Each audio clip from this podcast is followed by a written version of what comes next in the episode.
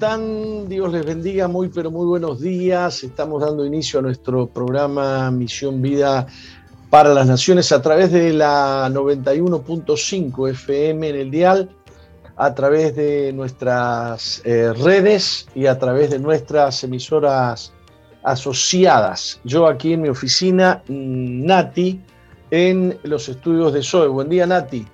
Muy buenos días, Apóstol. Buenos días a toda nuestra audiencia. Como usted decía, aquí estamos en los estudios de SOFM, eh, ya con eh, un excelente programa preparado para toda nuestra audiencia. Aprovechamos para saludar y recibir a eh, la audiencia que nos escucha en los diferentes departamentos, así que saludamos a Preferencia 95.1 en el departamento de Salto, recibimos a Piedra Alta 105.5 en Florida, también saludamos a FM Centro 102.7 en Durazno, Radio Bles 88.3 en San Juan, Argentina, saludamos a todos aquellos que se conectan por medio de la página que es www.soe.com.uy, todos aquellos que se conectan por medio de la aplicación Tuning y a partir de las 4 de la madrugada, ya que este programa se retransmite en ese horario.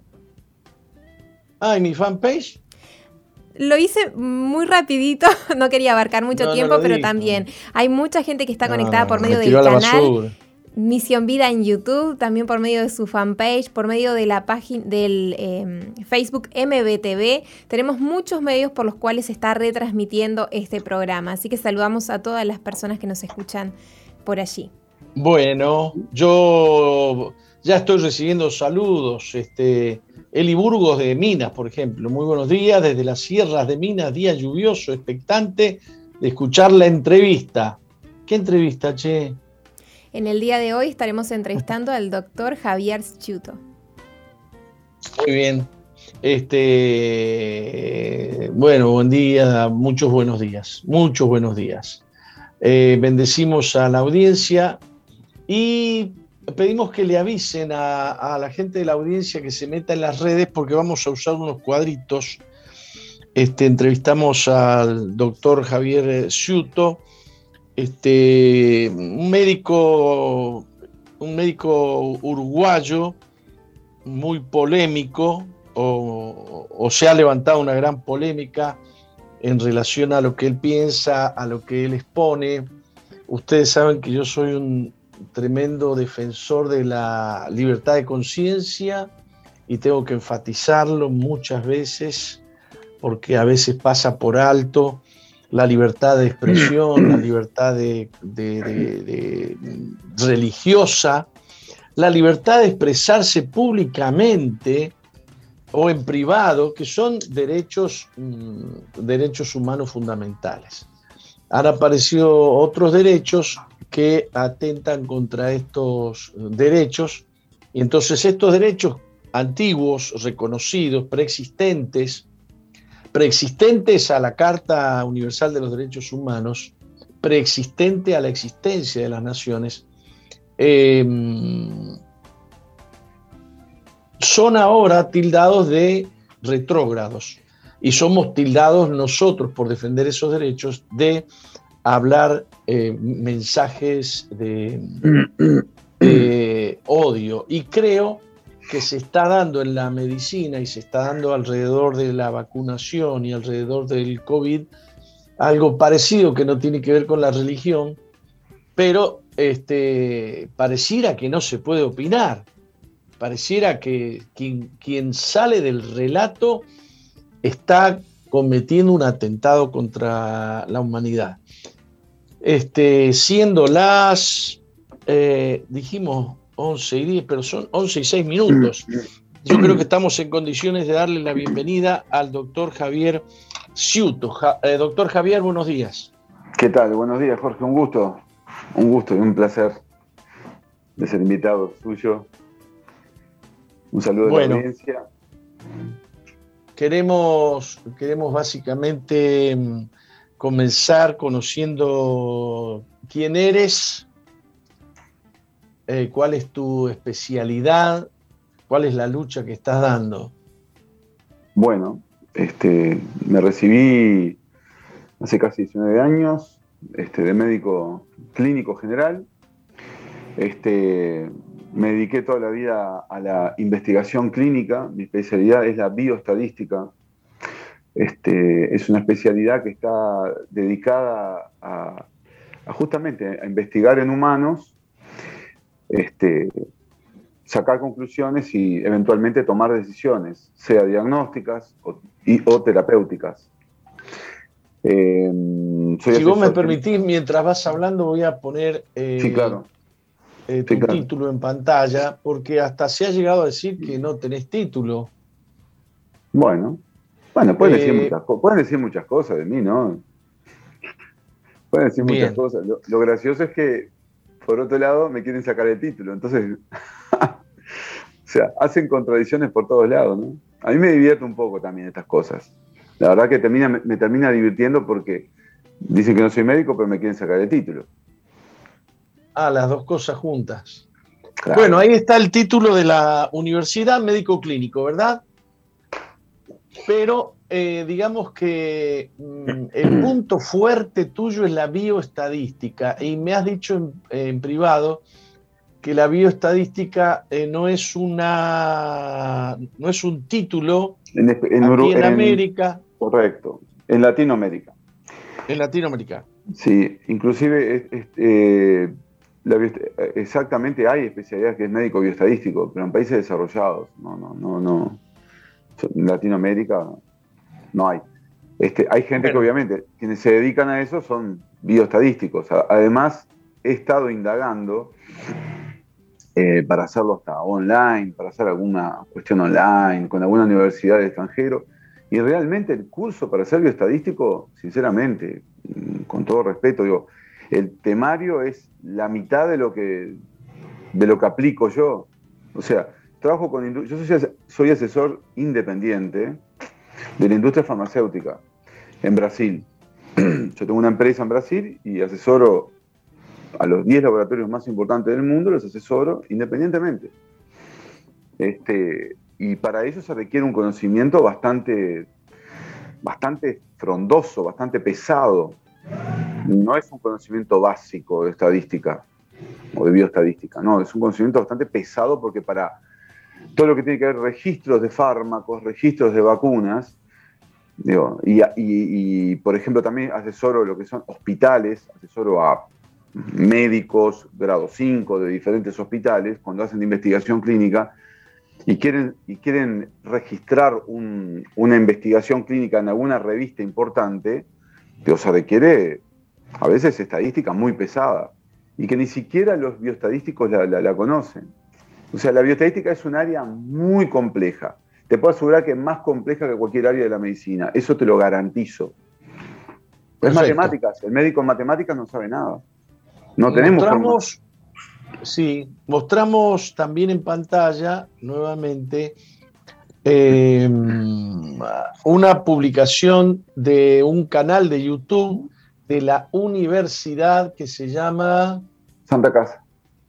Santa Casa, porque se ha publicado y se ha dicho que vos no, has coordinado eh, un curso o cursos de bioestadística, eh, de bioestadística en ese lugar y hemos constatado que esto ha sido sacado precisamente de la del canal de YouTube de, esa universidad y ahí apareces eh, como profesor eh, Rubén Ciuto.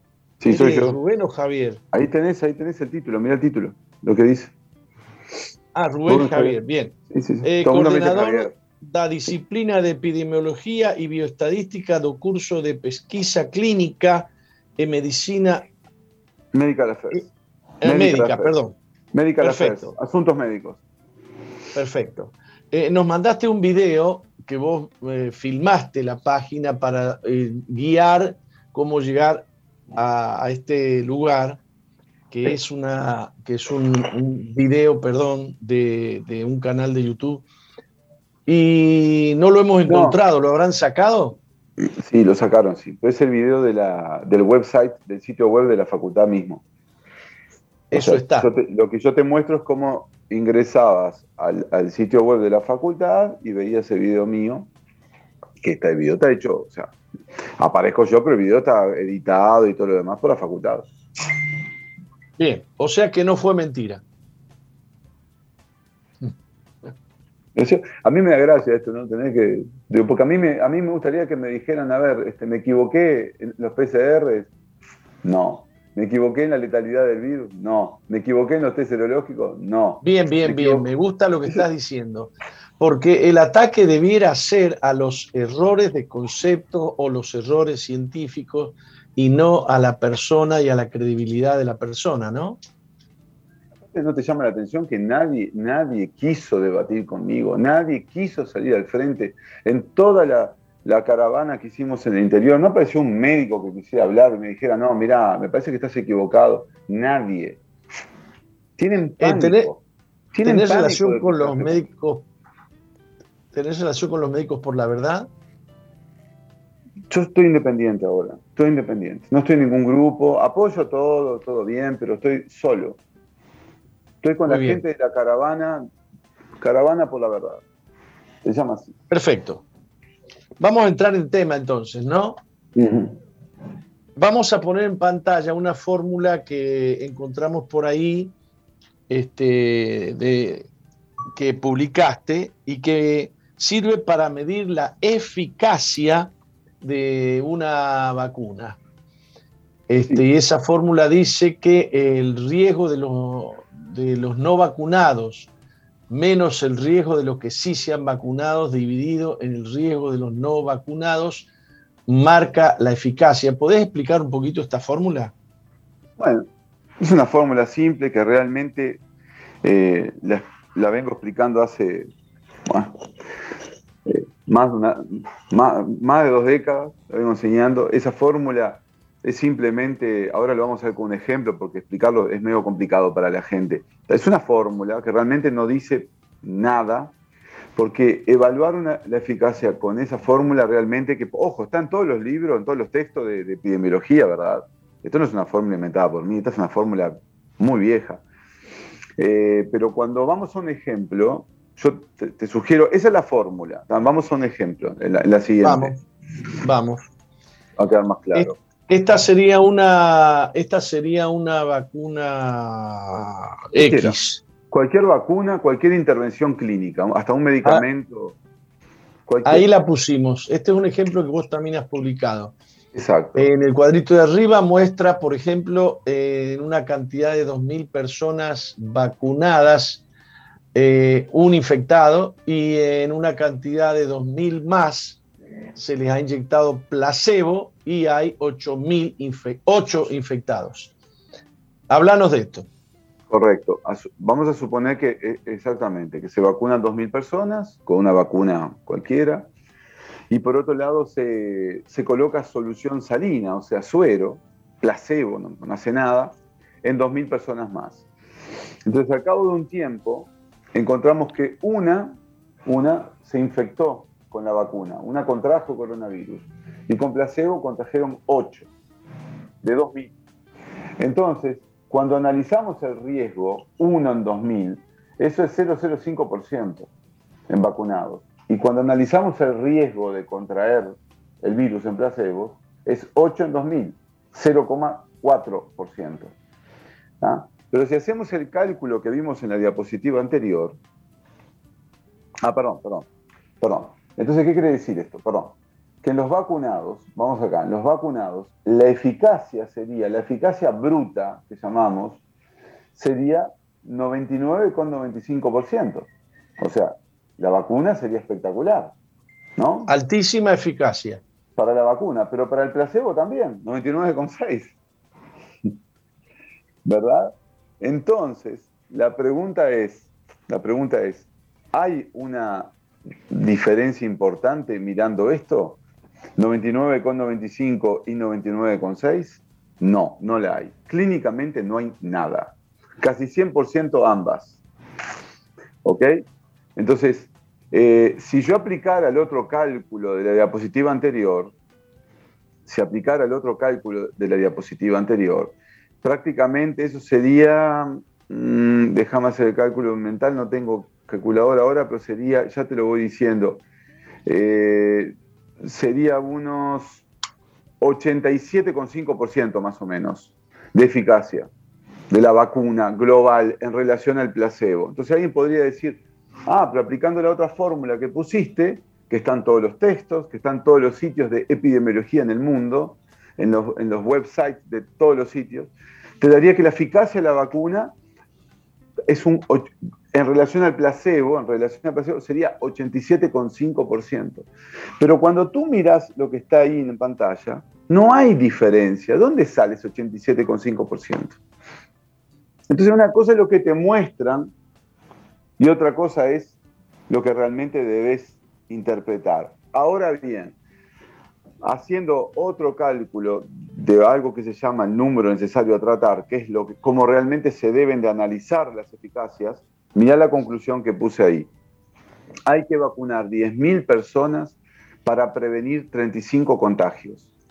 Eso sale del 99.95 y del 99.6. Correcto. Eso es lo que se llama el número necesario a tratar. ¿ah? Si vos te fijas, es así como se evalúa una vacuna. Entonces vos decís, para un poquito. Entonces, según ese 99,95 y 99,6, tengo que vacunar 10.000 personas que no tienen, o sea, imagínate, 10.000 personas sanitas que no tienen el virus, tengo que vacunar 10.000 para que solo 35 no se, no, no se contagien. ¿Y qué pasa con los 9.965 personas? Se van a contagiar. Entonces la, la pregunta es, ¿vale la pena? ¿Se van a contagiar? Y, tienen, y están, con predisposición a contagiarse. Claro. Yo de 10.000 personas solo voy a evitar 35 contagios, el resto no lo voy a poder evitar. Ajá. Es así como se evalúan. A ver si, eh, si logro interpretar un poquito más todo esto. O sea que la evaluación tiene que hacerse no en base a los 2.000 vacunados del ejemplo de arriba, sino en base a los 4.000 Correcto. Se mezcla, los resultados se mezclan con los resultados del placebo. el, placebo es muy eficaz, digamos. Claro, pero mirando eso no hace falta ni hacer ningún cálculo. Mira, yo con 99,6, ¿para qué me voy a vacunar? Y voy a correr un riesgo de que me pase algo. Como está ocurriendo en todo el mundo. ¿Estás al tanto que cuatro países de Europa han frenado la vacunación? Casi toda Europa frenó, Jorge, casi toda Europa. Hace, el viernes frenaron cinco países, al día siguiente eran diez, casi toda Europa, hasta Francia, España han frenado. Yo leí, yo leí Francia, Italia, Alemania y mm, España. Hasta ahí llegué. los, los, primeros que fueron el viernes en frenar fueron Dinamarca, Noruega, Islandia, Luxemburgo, fueron varios. Letonia, Estonia, muchos más fueron. Y se incluyen muertos, ¿no? Sí. Después de vacunarse. Y no. Mm. Y en Noruega, bueno, mm, pero hay bastantes fallecidos. Lo que pasa es que ahora les atribuyen a que eran viejos. Ah, se murió por viejo. O sea que si los vacunan se mueren, y se mueren, se mueren por viejos. Si no los vacunan, se mueren por coronavirus. O sea, hay un sesgo en la información. Entonces, quienes trabajamos con esto, con investigación clínica, no nos podemos callar. Es un acto inmoral callarnos. Es un acto totalmente inmoral. Yo no me puedo callar. Que me perdone, que salga quien quiera. Bueno, yo estoy abierto a discutir con quien quiera, pero en directo, en directo quiero discutir. Pero oh, ah, no quiero discutir editado.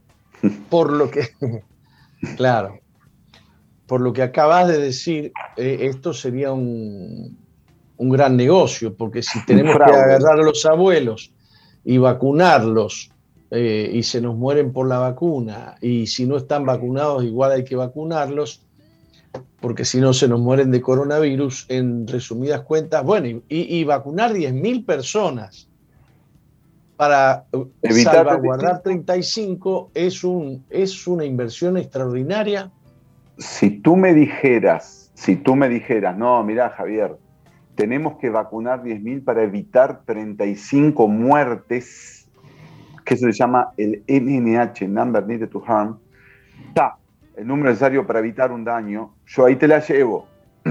Porque para 35 fallecidos, sí, Ahí sí vacunaríamos. No, no, pero esto es para evitar 30. Escuchá lo que te voy a decir, porque mirá que hasta cuando uno empieza a entender esto, la gente se, se empodera en el sentido de. Este, y dice, no, pero para un poco.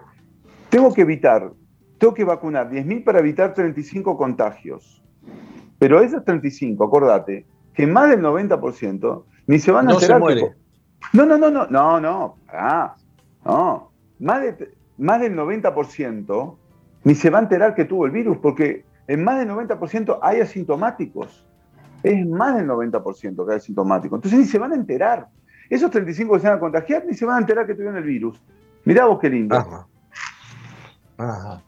No, bueno, la letalidad es más chico que el 0,2%, según la OMS, es mucho más chico.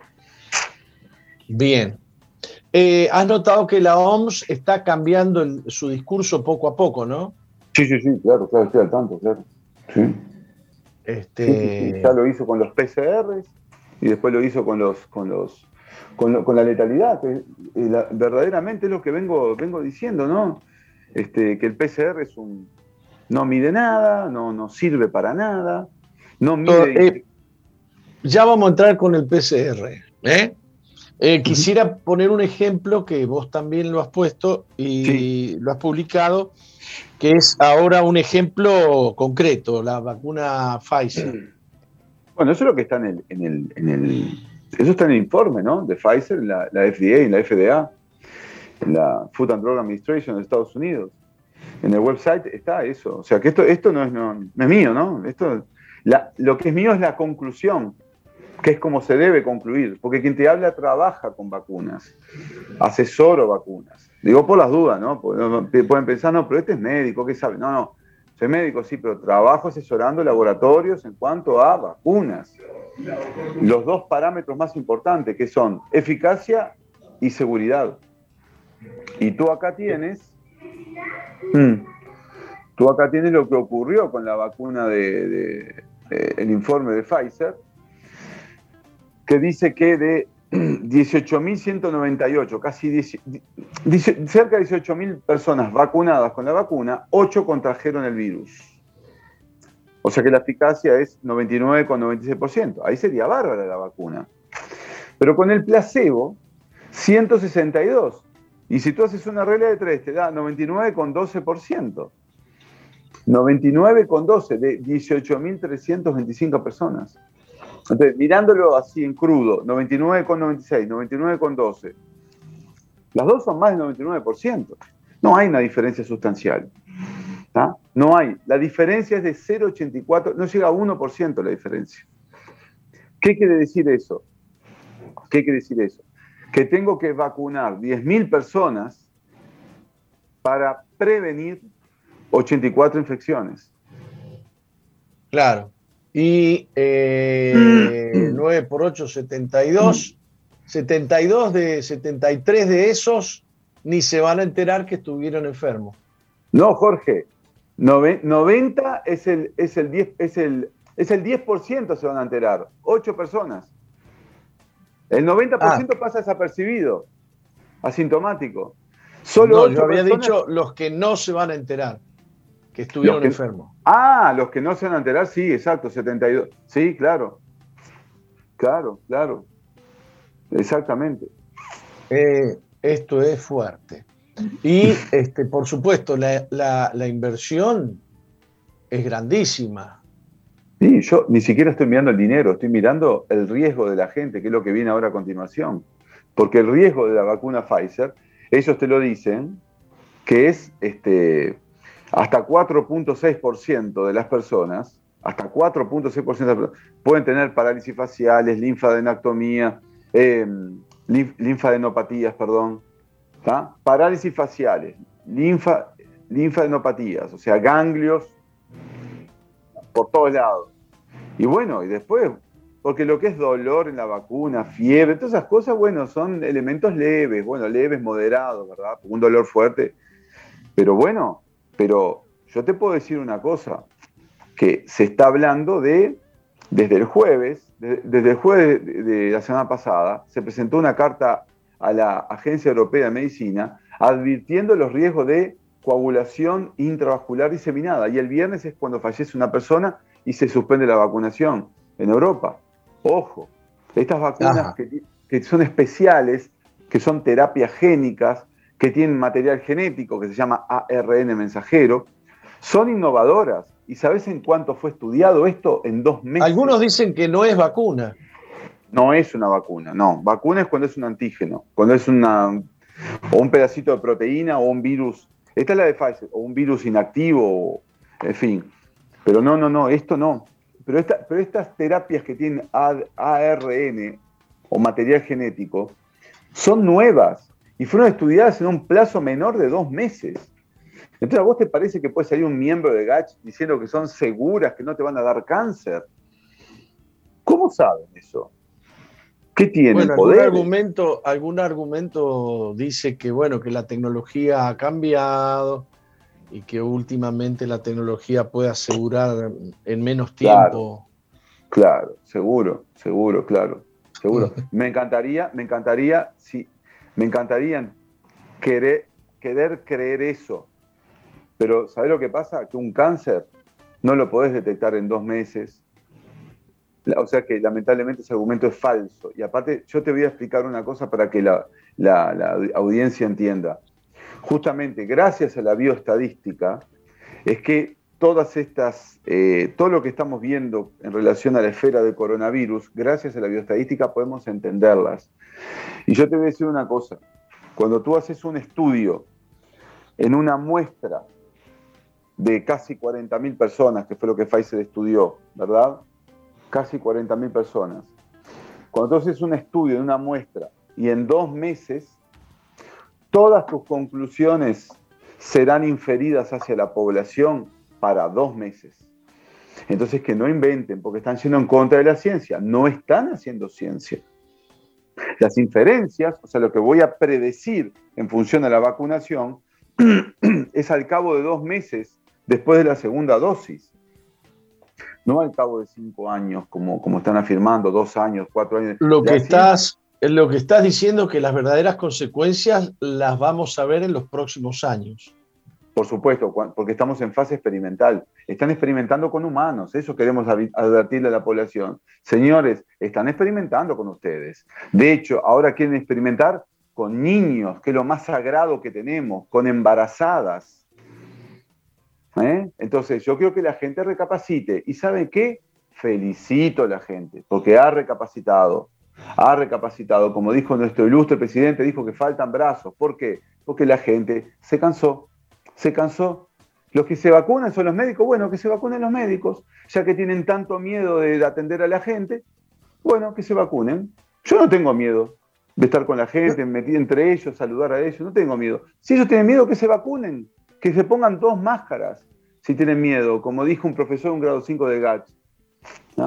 Pero la gente no está teniendo miedo, está teniendo miedo de justamente de vacunarse.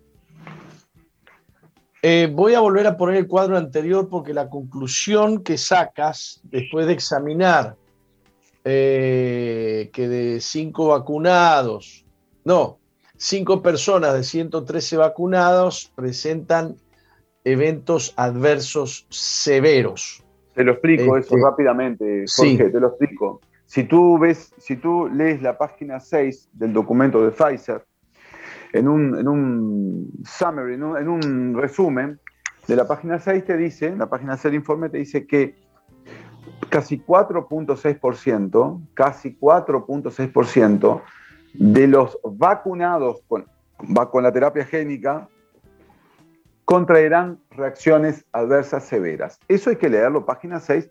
No, no, me crean a mí, vayan, busquen, lo tienen que buscar ustedes. Está en la página de FDA. ¿ah? Si querés, si querés, yo después te lo mando a vos, eh, Jorge, y tú lo mandás a quien quiera. Esto habría, esto habría que leerlo así.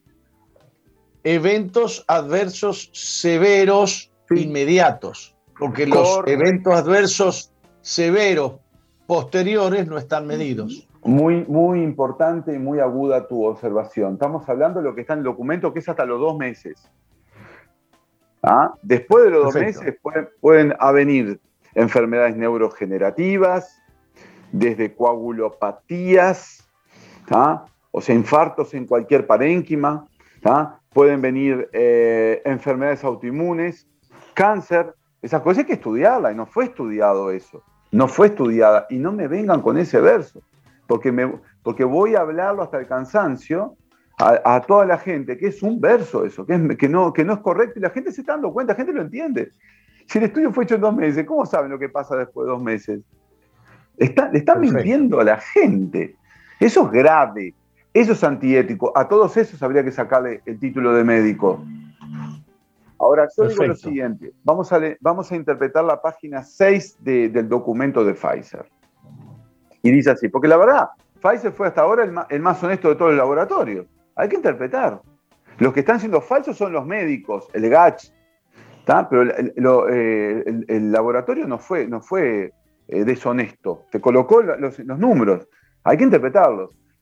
El tema es así, Pfizer te dice que el, documento te dice que hasta 4.6% tendrán reacciones adversas severas, que fue lo que se, objetivó en el estudio. Bueno, perfecto.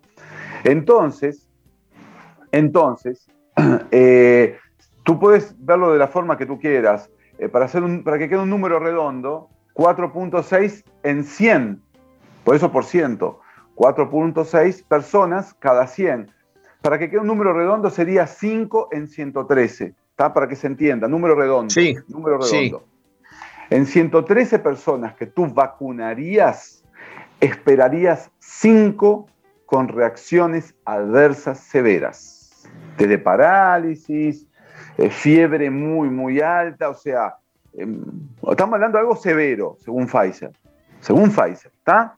Bien, 5 cada 113. Ahora, con el placebo, si yo decido no vacunarme, el riesgo que tengo de contraer el virus es 1 cada 113. O sea que de 113 que no se vacunen, es lo mismo que placebo. ¿Me seguís, Jorge? Que sí, sí, placebo, que tener placebo es lo mismo que no vacunarse. Claro. Entonces, de cada 113 personas que no se van a vacunar, una, una está en riesgo de contraer el virus. Una contraerá el virus. Y recordad que eso no significa de contraer un evento adverso severo. No, no, porque vos no te vas a vacunar. Vos no te vas a vacunar. Olvídate de los riesgos que tenés con la vacuna. Vos estás exento de riesgo no, pero me refiero a evento adverso severo por no vacunarte. Es decir, te agarró el virus, te contagiaste y. No, no. Una cosa es el virus. Una cosa es el virus. Pero pará, una cosa es el virus. Que vos no te contagies y te agarres el virus. Ese es el riesgo que tú tenés de contraer el virus. Vos tenés el riesgo de contraer el virus. Y record es 1, 1 en 113. 1 en 113. Y acordate que ese 1, esa persona, tiene un 10%, 10% de ser sintomático. Solo de ser sintomático. Y el sintomático, por lo general, va a la casa y se cura. ¿Ah? Ese, ese, sintomático, ese sintomático, estamos hablando del 10% de uno. Estaba hablando de 0,1 de uno. Exacto. Y ese tiene un porcentaje mínimo de ir al CTI. O sea que Ah, es bajísimo, vamos arriba. Es, el riesgo es bajísimo. ¿Está claro? Tu, conclusión está escrita ahí. es peor vacunarse que no vacunarse. lo, leamos bien. Es más probable presentar eventos adversos severos por vacunarse que infectarse de COVID sin vacunarse. Te hago un cálculo mental rapidito. Es sin, la relación vacunarse y tener evento adverso, la mira esto, la relación numerador-denominador, es una división.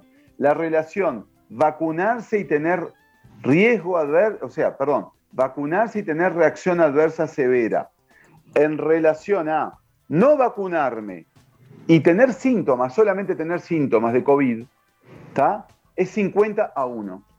50 a 1. Terrible. Bueno, eso, hay que interpretarlo. Es muy esclarecedor lo que nos está diciendo. Ahora vamos a otro tema que tiene que ver con eh, bioestadística, básicamente, ¿no? El, PCR yo estoy viendo unos desastres increíbles. Mira, un nene aparece con PCR positivo en el aula, seis años de edad, siete años de edad, le cierran las clases a todos los nenes por no sé cuántos días. Cuando vuelven, aparece otro y los vuelven a mandar a casa. Yo digo que está pasando algo terrible acá.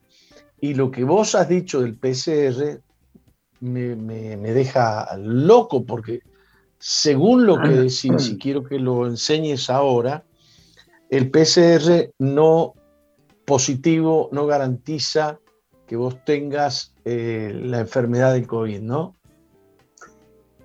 Primero, el PCR es, un, es una prueba diagnóstica, es un test diagnóstico que eh, cuando da positivo es porque se supone que hay material genético del virus. Se supone eso. No detecta virus, no detecta enfermedad, no habla de infecciosidad, de contagio, no habla de nada de eso. Habla de que existe material genético. Pero el PCR, cuando te da negativo. Material genético del virus. Del virus. Pero ¿qué pasa? Cuando da negativo, bueno, no hay material genético, bueno, pronto. Zafaste, como quien diría. Pero cuando da positivo, eh, de repente tenés el virus. O de repente ya lo tuviste. Ya lo tuviste, quedaron restos de virus. Voy a, voy a explicarlo para que la gente entienda. Restos de virus muertos, que está mal dicho esto, pero bueno.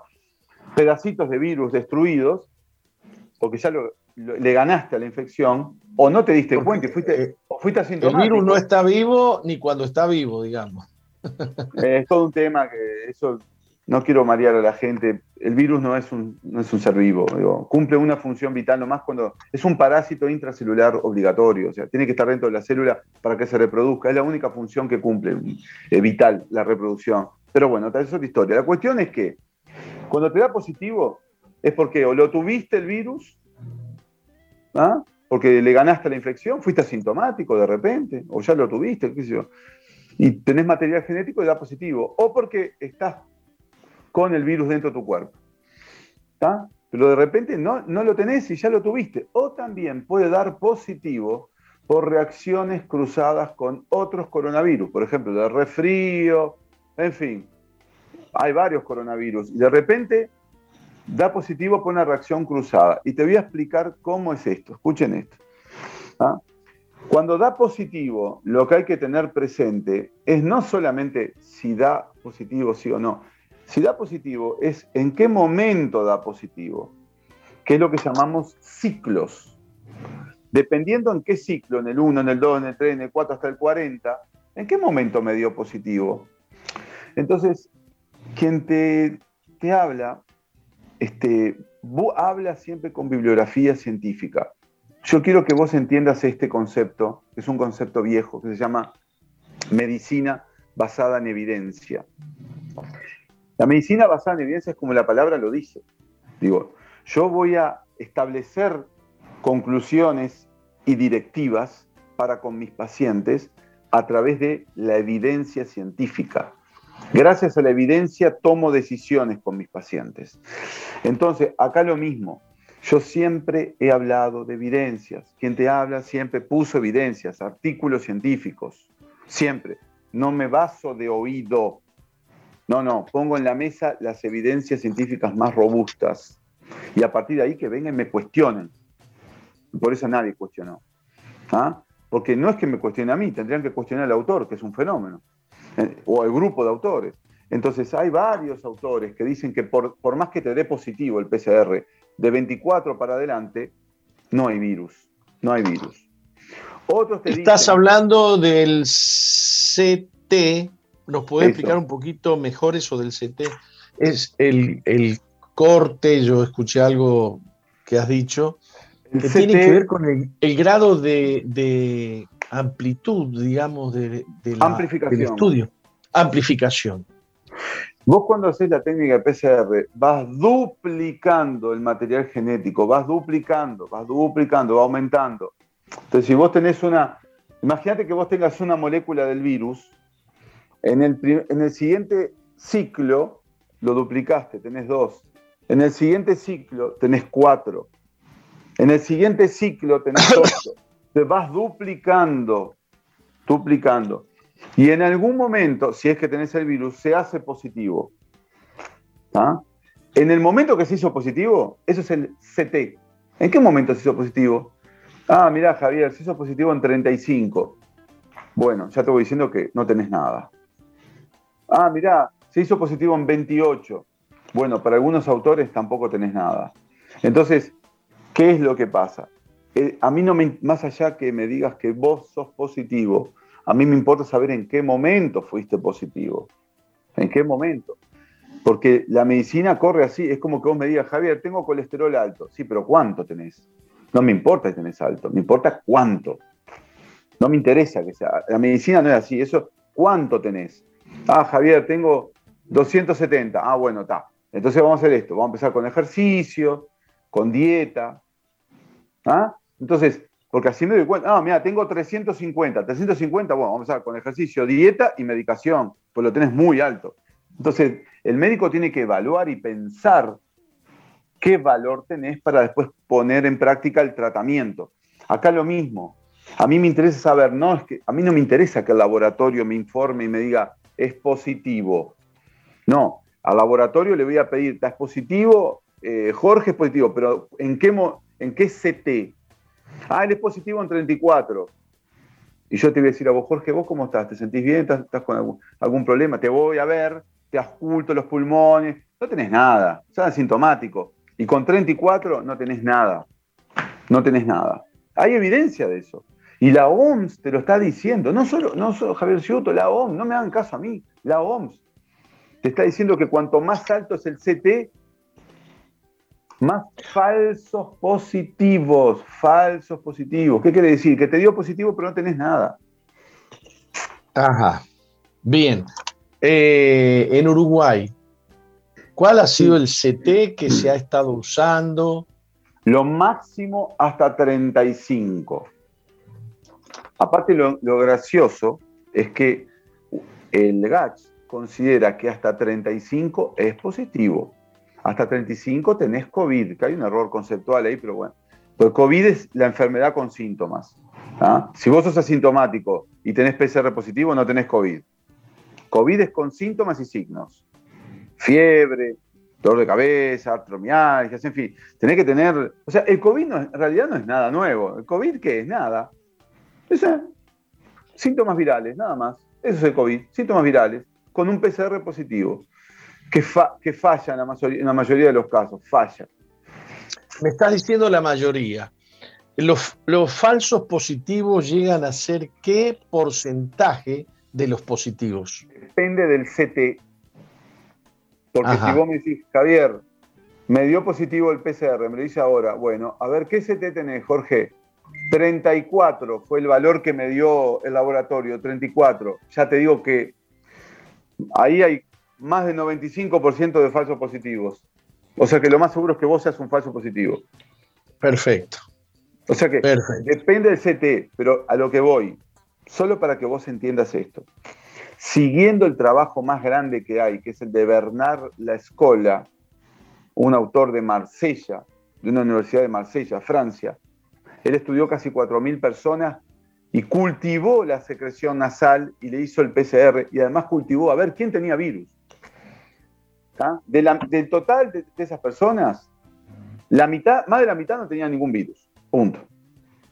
Pero, este aquí, que cuando tenés de 22, cuando tenés un CT de 22 nomás, tenés un 25% de error. O sea, ya 22. ¿Vos por qué te pensás, Jorge, que en China no hay más COVID? ¿Por qué te pensás? ¿Por qué te pensás que yo dije que esto lo tiro en una semana? Lo tiro abajo y lo ridiculizo. ¿Por qué? ¿Y ¿Por qué no me dejaron probar a ver que yo quedara en ridículo? ¿Por qué? Porque lo tiramos con una semana, pero ¿por qué es eso? Pero no es por capricho mío, es porque hay que ajustar el valor del CT del PCR. En China se olvidaron, vos te pensás que el virus si fuera tan contagioso, estarían todos los chinos ahora contagiados, si son más densos que nosotros, son más numerosos. Entonces, ¿por qué? Porque ajustaron el CT. Los chinos no se vacunaron, Jorge, ya no usan más máscara la mayoría. Por favor. Y otra cosa es usar los test serológicos también, ¿no? Que hay que usarlos. Bien, ahora eh, vos dijiste en algún momento que el test serológico es el que sí evidencia si hay o no hay la enfermedad. Es así, no, es así, no, no, ah, es así. Este, yo el PCR no digo que no sirva para nada, tirarlo para... No, como se está usando no sirve para nada, para nada. Hay que ajustarlo, hay que evaluar un, valor de, corte para decir, no, hasta acá es positivo, de acá para arriba, eh, a ver, sacar una placa, si está, si está sin síntomas, déjalo. Ahora, si está con síntomas, sacarle una placa, análisis de sangre, jugar al médico. Los médicos tienen miedo se están vacunando, se pone el traje de astronauta para ver al paciente. No lo ocultan, no, lo ven como tienen que verlo. Es una vergüenza. Tengo un comentario. Sí. Nosotros tenemos los llamados hogares Veraca. ¿Has sentido hablar de los hogares Veraca? No. ¿De qué se trata? Son hogares que tenemos con gente eh, en situación de fragilidad, en situación de calle, prostitutas, drogadictos, alcohólicos, enfermos graves. Depresivos, debe estar lleno de depresivos. Bien. Eh, nos aparecieron varios casos en un hogar, tenemos 50 hogares, en un hogar nos aparecieron eh, como 10, 11 positivos. Entonces vinieron y ayer o antes de ayer, y me llaman y me dicen, aquí parecen astronautas los que han venido, han venido un equipo tremendo para, para ver qué pasa con 100 personas que viven ahí. Eh, y me decían precisamente lo que estás diciendo vos, unas escafandras grandotas. Eh, y, y, esto asusta muchísimo, ¿no? Asusta a las personas, asusta. Asusta a las personas. Más allá del miedo que tienen los médicos que estar asustado hasta las patas, pero asusta a las personas, a la persona. Vos imaginate, la persona que tiene miedo, el sistema inmunológico se retrae. Eso ya lo sabemos de hace siglos de los siglos. ¿Qué estamos inventando? ¿Qué es el test serológico? Una cosa, perdóname hacer un breve paréntesis. En las cárceles nadie se muere de COVID, prácticamente no hay COVID. En los asentamientos nadie, nadie habla de COVID parece que el COVID es elitista, ¿no? De clase media alta. Eh, es, muy loco esto. No se habla de los suicidios, mira, de las depresiones. Depresión, que así se disparó exponencialmente, mucho más que el COVID. No se habla de, bueno, gripe desapareció. La gripe desapareció. Desapareció por completo. Ah, es muy buena acotación esa, porque la pregunta que yo te quería hacer al respecto, ¿hay tanta gripe como otros años o hay más muertos que en otros años. No, no. ¿Sigue habiendo la misma cantidad de muertos? La misma cantidad, apenas un poco menos el año pasado. Lo que estás diciendo es que aumentó la cantidad de enfermos de, gripes y otras enfermedades virales y aumentó el COVID. Ah, eh, disminuyó virales, disminuyó. Disminuyó la mitad. Eso, eso. Bien. Eh, eh, números rápidos, números rápidos. En promedio en Uruguay mueren cerca de 90 personas. No se modificó el año pasado, fue todo lo mismo, este año lo mismo. ¿está?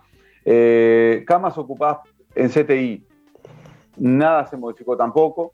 Es más, en 2016 estaba el 90% este, ocupado. 2016. 2016. sí, por la gripe. Andá, fíjate. sí, después te paso. Yo, después te voy a pasar el, informe del 2016. 90% de camas ocupadas. ¿Ah? Pero, ¿qué pasa? En general, en Uruguay mueren 32.000 y 33.000 personas por año. No se modificó ese valor, inclusive murió un poquitito menos en 2020. Entonces, las pandemias se miden por fallecidos. ¿Ah? No, ahora empezaron a medirlos por contagios. Y finalmente, si vamos al caso, los miden por PCR positivos. O sea que esto es una pandemia de PCR positivos que son falsos en la mayoría. Y en todos los países pasa esto, no solo en Uruguay. Uruguay como en el resto de los países, utilizan el mismo protocolo para el PCR, que es el PCR de Korman y Drosten, dos autores alemanes que están siendo, sobre todo Drosten, están siendo enjuiciados. Están en pleno juicio y van a ir en cana. Porque esos protocolos tienen más de 10 problemas, detectaron más de 10 problemas. en fin, historia larga, pero están siendo enjuiciados y ahí, va, ahí, va, ahí ni bien sean enjuiciados, cae todo. ¿Está? En todo el mundo está pasando esto. Es mundial. Esos protocolos se utilizan en todo el mundo. Cuando te dice la gente, ay, pero la gente muere. Está muriendo de COVID. No, no, no. O por COVID. No, no, no, no, no, no. La gente muere con un PCR positivo. Muere de un infarto con PCR positivo. Hay quienes mueren porque, por supuesto, tengo amigos enfermeros, médicos, que me cuentan, mueren y los hisopan muertos. Y si murió de un infarto y de hisopan muerto, murió por COVID. Eso es una regla. Ya me han contado eh, historias de, todos colores. Lo o sea que han disminuido también las muertes por eventos cardiovasculares. Porque en vez de haber muerto por eventos cardiovasculares, han muerto con, con PCR positivo. Muy poquito, porque en realidad los fallecidos que fueron rotulados eh, por COVID, mal rotulados, que son menos del 10% de los que fallecieron por COVID, menos del 10%, ¿ah? menos del 10%, este, mm, son pocos en realidad en comparación con, otras, con otros fallecidos. Son menos que los que se han suicidado. Entonces, si tenemos 10.000 pacientes con eventos cardiovasculares que mueren, no se movió tanto como dicen en ese término ahora la aguja en los eventos cardiovasculares. No se movió tanto. Tenemos gente que tiene POC, tiene gente que muere por neumonias infecciosas y se las atribuyeron a COVID. Entonces, un poquito de acá, un poquito de allá, un poquito de acá, no se movió tanto lo que es la, mortalidad por, eventos cardiovasculares, ni por neumonias, ni por cáncer. No se movió mucho la aguja en esas patologías. Ahora bien, fíjate, eh, Jorge, eh, el, número total de fallecidos en Uruguay no se movió. El número por día de fallecidos no se movió. Número de camas ocupadas en CTI global, olvídate COVID, no se movió. Vos fíjate que entra una persona al CTI, lo hizo, anda positivo, COVID, dicen. Estamos cerrándole el diagnóstico. Esto es grave, es una falta. Eso es una falta, una falta médica. Entonces, justamente todos aquellos que quieren sacarme título, bueno, ¿no será que está bueno mirar realmente todas esas personas que están colocando falsos diagnósticos? A ver si no estaría lindo también sacarle título. Porque yo no estoy haciendo eso con los pacientes. Eh, muy fuerte. La gripe, perdóname, y la gripe, la gripe, te después si querés te mando una foto de la OMS, Organización Mundial de la Salud, donde te muestra claramente, te lo muestra, es muy elocuente el gráfico, que en marzo desapareció la gripe. Desapareció. Lo logró el COVID, digamos. En España hubo menos de 20 casos de gripe hasta ahora. Increíble. Y el, año pasado murieron cuatro en toda España, 47 millones, 48 millones de habitantes, murieron cuatro en España, cuatro gripe. En pleno invierno. Qué fuerte. Qué fuerte. digo, este, Bien. Algunos hablan en términos muy fuertes, por ejemplo, pandemia. Otros hablan de dictadura sanitaria. Sí, claro, claro. Hay una dictadura, nos cierran la frontera, este, nos están limitando las reuniones. Este, nosotros somos bichitos biopsicosociales, biopsicosociales, biológicos. Tenemos una psiquis que nos asustan, miedo, ¿verdad? Medios televisivos, miedo, y sociales. Nosotros nos debemos a toda la sociabilidad. No existe un humano aislado por completo. No nos hace bien. Es como. La sociabilización eh, mejora nuestras defensas, ¿no? Mejora nuestra defensa, nuestra salud. Abrazar un hijo, un abuelo abrazar un abuelo, una abuela abrazar un nieto, una nieta. Por favor, encontrarnos con amigos. Pero eso, yo cuando abrazo a mis, a, mis hijos, a mis, a, mis dos hijas o a mi hijo, digo, Un abrazo en el alma levanta, levanta el espíritu, levanta el sistema inmunológico. ¿Qué estoy inventando? No estoy inventando nada. Nos están limitando a eso. Bueno, ¿qué hacemos? Bueno, no, con respecto al test serológico me preguntaste. Ah, sí. Los test serológicos, Jorge, lo que hacen es. Eh, voy, a, voy a hacer también un breve paréntesis. PCR, PCR a través del hisopado y test de antígenos a través del hisopado también miden en agudo si ahora tenés el virus, si ahora tenés material genético. Me explico, en agudo, ahora. Entonces, em, el, problema, el problema no, los test serológicos miden en el pasado. ¿Qué quiere decir? Te voy a poner a vos como ejemplo, Jorge. Si yo te hago, te hago, te tomo una muestrita de sangre, te da una muestrita de sangre en la vena y te da positivo, positivo, quiere decir buenas noticias. Quiere decir que tú tuviste contacto con el virus, que tu sistema inmunológico generó funcionó, funcionó y generó anticuerpos, que estás protegido, que recibiste una vacuna natural, de la naturaleza te dio una vacuna. ¿Me explico? Sí. Y vos me puedes decir, ah, Javier, pero yo nunca, ni me enteré, no tuve nada. No tuve fiebre jamás, no pasé mal jamás, no tuve nada, nada, nada. Bueno, conclusión, fuiste que asintomático. ¿Correcto? Claro. Fuiste asintomático. Si vos me decís, ah, con razón, hubo dos días que, pa, sí, yo pasé mal, tuve fiebre, tuve vómitos, tuve chucho me dolió la cabeza. Ah, bueno, viste, de repente fue ahí que te lo agarraste, pero hiciste anticuerpos, está todo bien, pasaste bien. Claro, tuviste COVID en ese momento, ¿ah? era COVID lo que tuviste. Vamos a suponer para que se entienda. Bien, entonces, buenas noticias, estás protegido. Ahora bien, si tú, si a ti te da negativo, negativo, es que, ya te voy diciendo, no tuviste contacto con el virus. Por lo menos desde 10 días para atrás no tuviste contacto con el virus. ¿Está? Entonces, el tema es así. Si tú decides, vacunarte, no se aconseja vacunarse si el test serológico da positivo. Porque ya tenés anticuerpos, ya estás protegido. ¿Para qué te vas a vacunar y correr un riesgo innecesario? Aparte, perdón, ahora salen miembros del GACH diciendo que tienen que vacunarse si te da positivo, pero perdón, ¿qué nos enseñaron? ¿Qué nos enseñaron en facultad? Que si una persona tiene anticuerpos, ¿para qué la vas a vacunar? Pero eh, sigue mintiendo con eso. Es una cosa que se cae de maduro. Si tenés anticuerpos, ¿para qué te vas a vacunar? Y bueno, y ahí viene el verso que nos dicen que, ah, pero los anticuerpos del COVID duran, contra el COVID duran seis meses nomás, los naturales. Pero la vacuna te dura entre uno y cinco años. Seguimos mintiendo. ¿Y cómo sabés que duran hasta cinco años y fueron estudiados en dos meses. Claro. Pero ¿cómo saben? ¿Cómo, cómo, cómo mienten descaradamente? ¿Cómo mienten? Están desesperados porque, claro, la gente no se va a vacunar. Están desesperados.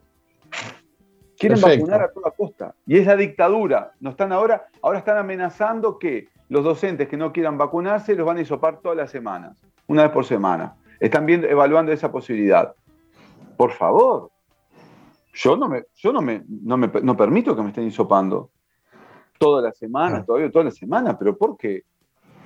Porque un grupo de, personas se le ocurre sin, sustento eh, científico. Y mucho menos el hisopado chino, ¿no? Oh, no, ese paso, viste, como el truco, paso, viste, tiro las cartas, paso al más. Yo te quiero decir una cosa rápida, Jorge. Vos cuando este, hay una, otro, elemento que también decimos que esta pandemia la tiramos abajo. ¿Por qué es?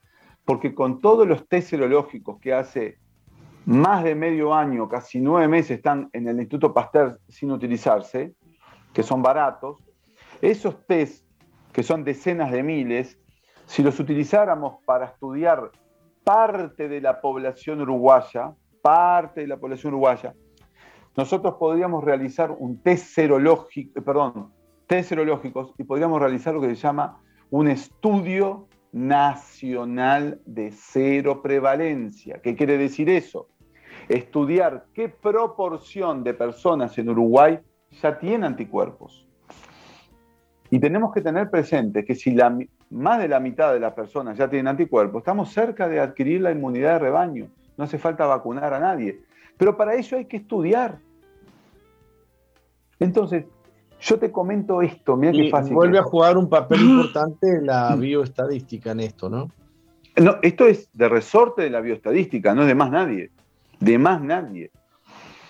Ahora, vos fíjate que si un 10-15% de la población uruguaya tiene anticuerpos, quiere decir que la letalidad, o sea, lo que mató este virus, fue menos del 0,2%. Fue menos que lo que dice la OMS todavía, menos. O sea que prácticamente igual o menor que la gripe. Entonces, hay que estudiar. Antes de hacer algo tenés que estudiar. Vos si estás con fiebre, no te puedo dar un antibiótico. Tengo que estudiarte, Jorge. Te estudio y después te doy un antibiótico. ¿Está mal lo que estoy pensando? Hay que estudiar a la población y después vemos, evaluamos si se vacuna o no.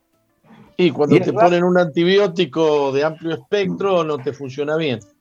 Sí, claro. encontrar... claro. Ah, eso no es el, no es el censo médico, no es el razonamiento clínico que nos enseñaron en, la, escuela, en la escuela francesa que tenemos nosotros. Para nada. Perfecto. Este, ¿Podemos ir cerrando con algunas preguntas de, la gente? Por supuesto, adelante. Andrea Alves dice, eh, ayer el presidente dijo que van a hacer test de antígeno a educadores que no quieran vacunarse. ¿Podría explicar qué es y cómo se realiza? A través de un hisopado, a través de un hisopado detectan si hay o no antígenos, pedacitos del virus, pedacitos del virus. ¿Ah? Es un test. O sea, seguimos con que no le van a obligar a vacunarse, pero le van a hacer el hisopado. Lo, van lo están obligando, lo están obligando a hisoparse. O sea que te quieren hisopar hasta que hasta el cansancio. Eh, ese, ese, y yo te voy a hacer una aclaración. Eh, pueden verificar ustedes la publicación de la revista The Lancet, revista inglesa, publicación realizada el 17 de abril, 17, perdón, 17 de marzo, de, ah, perdón, 17 de febrero, 17 de febrero, revista inglesa The Lancet, que habla, dice, clarificando el uso, algo así, traducción, clarificando el uso de los test de antígenos. Y van a ver, van a ver, ¿qué es lo que dice los test de antígenos? ¿Ah? Habla del test de antígeno y PCR, o sea, los tira abajo. Estamos hablando de una revista prestigiosa, de Lancet, no estamos hablando de charoná, ¿eh? estamos hablando de una revista importante. ¿eh? Que los médicos nos basamos en esas, en esas fuentes bibliográficas. 17 de febrero, revista de Lancet, y van a ver qué es lo que dice de los test serológicos, de, los test de antígeno. PCR. No, no, sí, antígeno y PCR te habla. Porque ¿sabes qué es lo que pasa, Jorge? El test de antígeno, ¿cómo fue evaluado? Mirá vos lo que te voy a decir. ¿Cómo fueron evaluados los test de antígenos? Con los PCR. Entonces, si vos partís que el PCR está mal, el test de antígeno, ¿qué te parece a vos? ¿Que va a estar cómo? Va a estar mal. La, la forma de evaluar no es así. 17 de febrero, revista de Lancet, test de antígenos. ¿Está? Lo veo mal. Patricia dice, hola, ¿qué pasa con las personas que tienen morbilidades? ¿Conviene vacunarse? Porque ya sabe que tiene mayor probabilidad de ser paciente delicado. Bueno, esas personas... problemas respiratorios, ¿conviene vacunarse?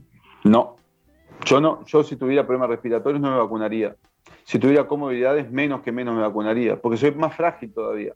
Soy más frágil a adquirir justamente cualquier este, evento adverso y me puede castigar más fuerte el evento adverso. ¿Ah? Los eventos adversos pueden castigar mucho más.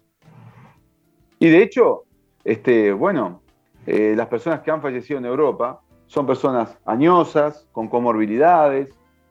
Yo, yo no me vacunaría.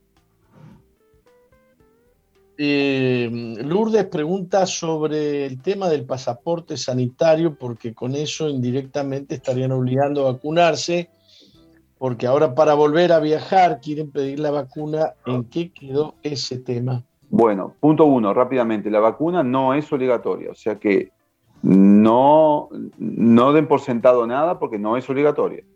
Punto, no es obligatoria. Punto dos, la OMS está desaconsejando la obligatoriedad en el mundo de la vacuna para viajar. Punto 3. Si usted... Lo he leído, lo he leído. Me, pareció raro, pero es así. ¿Viste, que se está dando vuelta? Se está dando vuelta todo la OMS.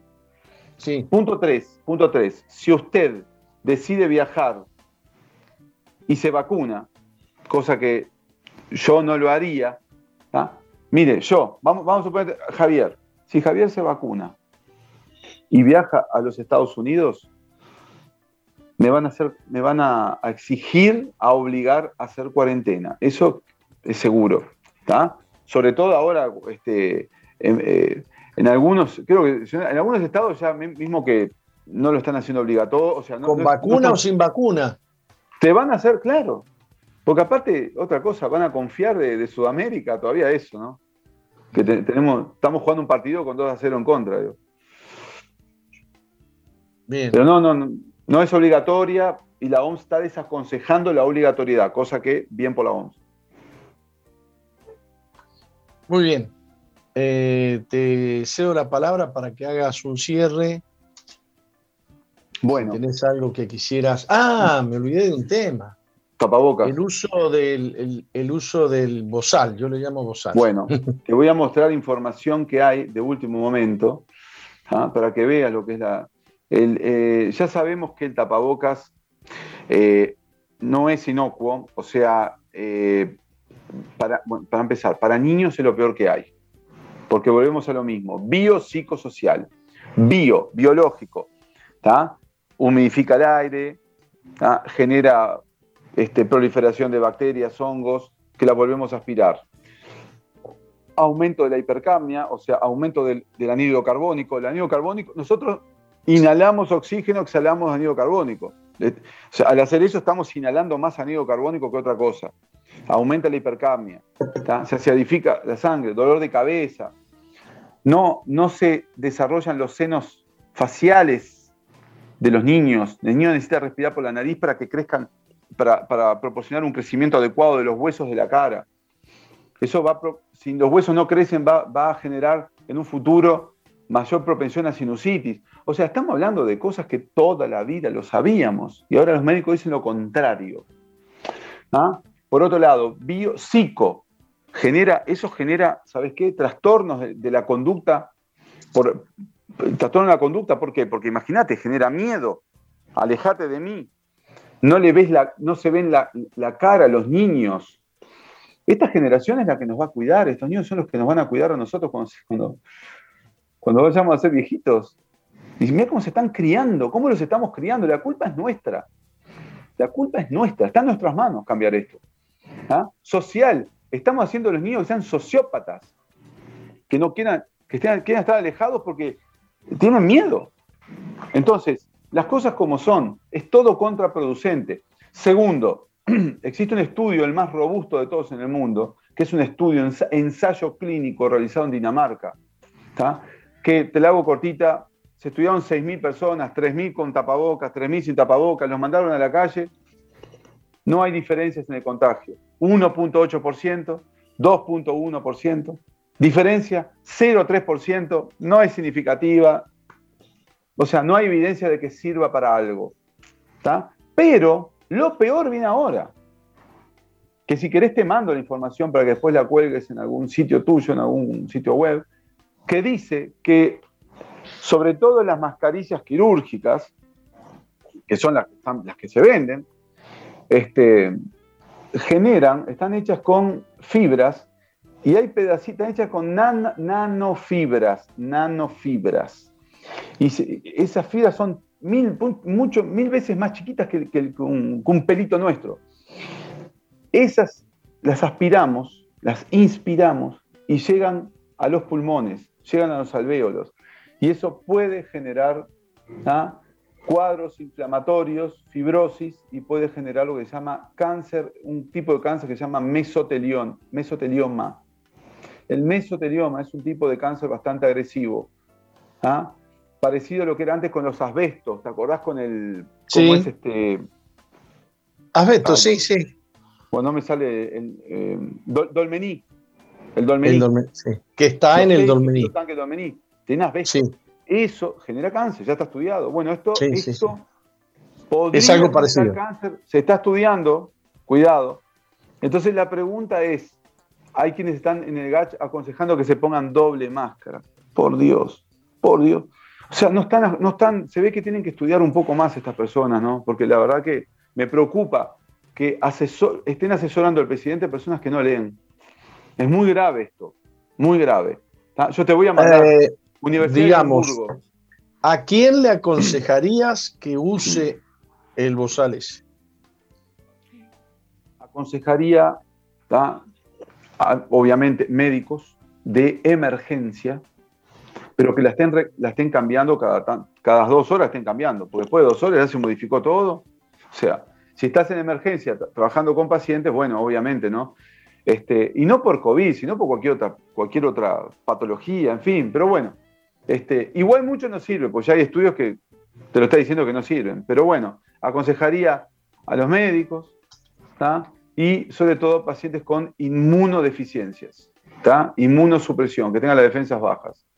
Bueno, y hasta por ahí no más, porque si una persona tiene inmuno, inmunosupresión, a mí no me preocupa el COVID, me preocupa hongos, me preocupan bacterias, porque las defensas bajas, te puedo asegurar, de todos esos patógenos, el COVID está haciendo fila atrás de todo. Están los hongos primero, que son, son más, mortales. Claro. Están las bacterias. Qué fuerte. Yo lo que diría, escucha Jorge, mira, yo lo que diría que la gente se tranquilizara, que recapacite el tema de la vacuna, no hay necesidad. ¿ah? Que hagan vida al aire libre, respiren el aire, se saquen, se saquen el bozal, salgan a caminar, hagan ejercicio, tomen sol, aprovechen, este, interaccionen, porque interaccionar es bueno, aumenta las defensas en todo sentido, de lo social, de lo, de lo psicológico y también lo bio, lo bio, intercambiar. Nosotros tenemos las defensas, eh, nuestro sistema inmunológico está apto para que justamente tengamos que eh, comunicarnos entre nosotros y, el sistema inmunológico tenga contacto con patógenos y generemos inmunidad. Es así como sobrevivimos hasta el día de hoy. No sobrevivimos con, con bozales. Imagínate un, un Neandertal con bozal. No existe. ¿Ah? Y que nos alimentemos correctamente. Escuchemos a los nutricionistas que den, que den este, información de cómo alimentarnos, cómo nutrirnos adecuadamente, que es fundamental. Elementos que aumenten las defensas, vitamina C, jengibre. Bueno, ellos saben mejor que yo. Perfecto. Bueno, eh, por mi parte estoy muy agradecido por tu ayuda. Este, los pastores estamos trabajando muchísimo con gente atemorizada, con gente este, y vienen y te dicen, y se murió un vecino, y se murió, y se murió. Sí, pero se murió con PCR positivo. Vayan miren la historia, miren la historia, porque ah. también se mueren por dos balazos y PCR positivo y mueren por COVID. También se mueren por un accidente de tránsito y mueren por COVID. Ojo, no se crean todo. Hay que ver la historia. Yo no yo no me, a mí me dicen, ah, se murió de COVID, no tenía antecedentes. A ver, dame la historia clínica, déjame ver, a ver qué pasó. Igual te digo, hay gente sana, sana, de 30 años, que se muere, que, padecen de miocardiopatías dilatadas, corazón dilatado, y algunas causas son idiopáticas, son virales. Y eran sanos, no tenían nada. Bueno, todo todos los días se muere gente que es sana idiopáticamente. ¿Qué va a hacer? Pero todo esto que me dicen de COVID, vayan y miren la historia. Van a ver que van a encontrar que la gente en promedio se muere con 78, 80 años en promedio, ¿no les llama la atención que se mueren con un promedio de más de la edad de la expectativa de vida en Uruguay? ¿Qué se asustan? No se asusten, no se asusten. Están tergiversando la información. ¿Entienden lo que estoy diciendo? más del promedio de la, expectativa de vida. Todos los que se mueren de COVID tienen más de 78 años. Más. mirá, escuchá, el 50% de las personas que se mueren por COVID tienen de 78 hasta 102 años. Con eso te digo todo. Claro. Eh, bueno, o sea que hay muy buena propaganda para que nos enteremos eh, que los ancianos se mueren. este, y que la culpa la tiene el COVID. Sí, claro, claro. Bueno, para mí ha sido. Me está dando ¿Eh? lástima el COVID. Me está dando lástima el COVID, pobre. Me, está, llorando por los rincones. Se le está echando la culpa hasta de los balazos, ¿no? Mira, menos mal que no tiene título, si no se lo querían sacar como a mí. bueno, eh, eh, yo te agradezco porque a, nosotros nos sigue mucha gente que está siendo amenazada con la angustia, con la soledad, con la tristeza, la depresión, el temor. Y, bueno, y hemos, nosotros atendemos a esa gente que tiene miedo, que, que se quiere quedar encerrada. Este, yo este, te agradezco muchísimo, de verdad, de corazón. No, por favor, por favor. todo lo que nos has dicho en este día.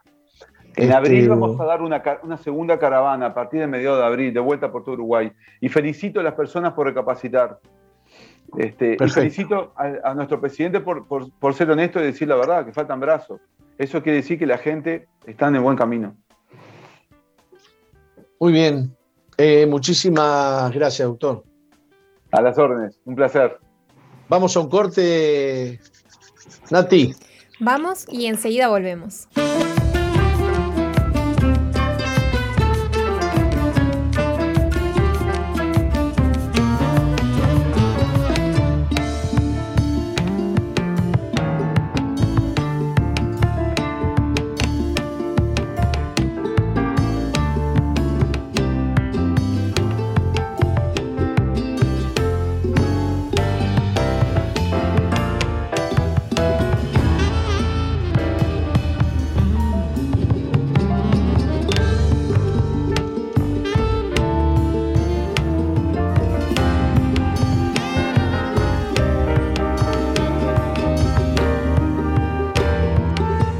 Bien, excelente. Seguimos con Misión Vida. Muy buen programa, muy buena entrevista. Realmente, Nati, no sé si usted este, está de acuerdo conmigo, pero este, qué bueno es escuchar eh, otra voz con respecto a todos estos temas del, COVID y lo que está pasando en el mundo. Y además eh, con números.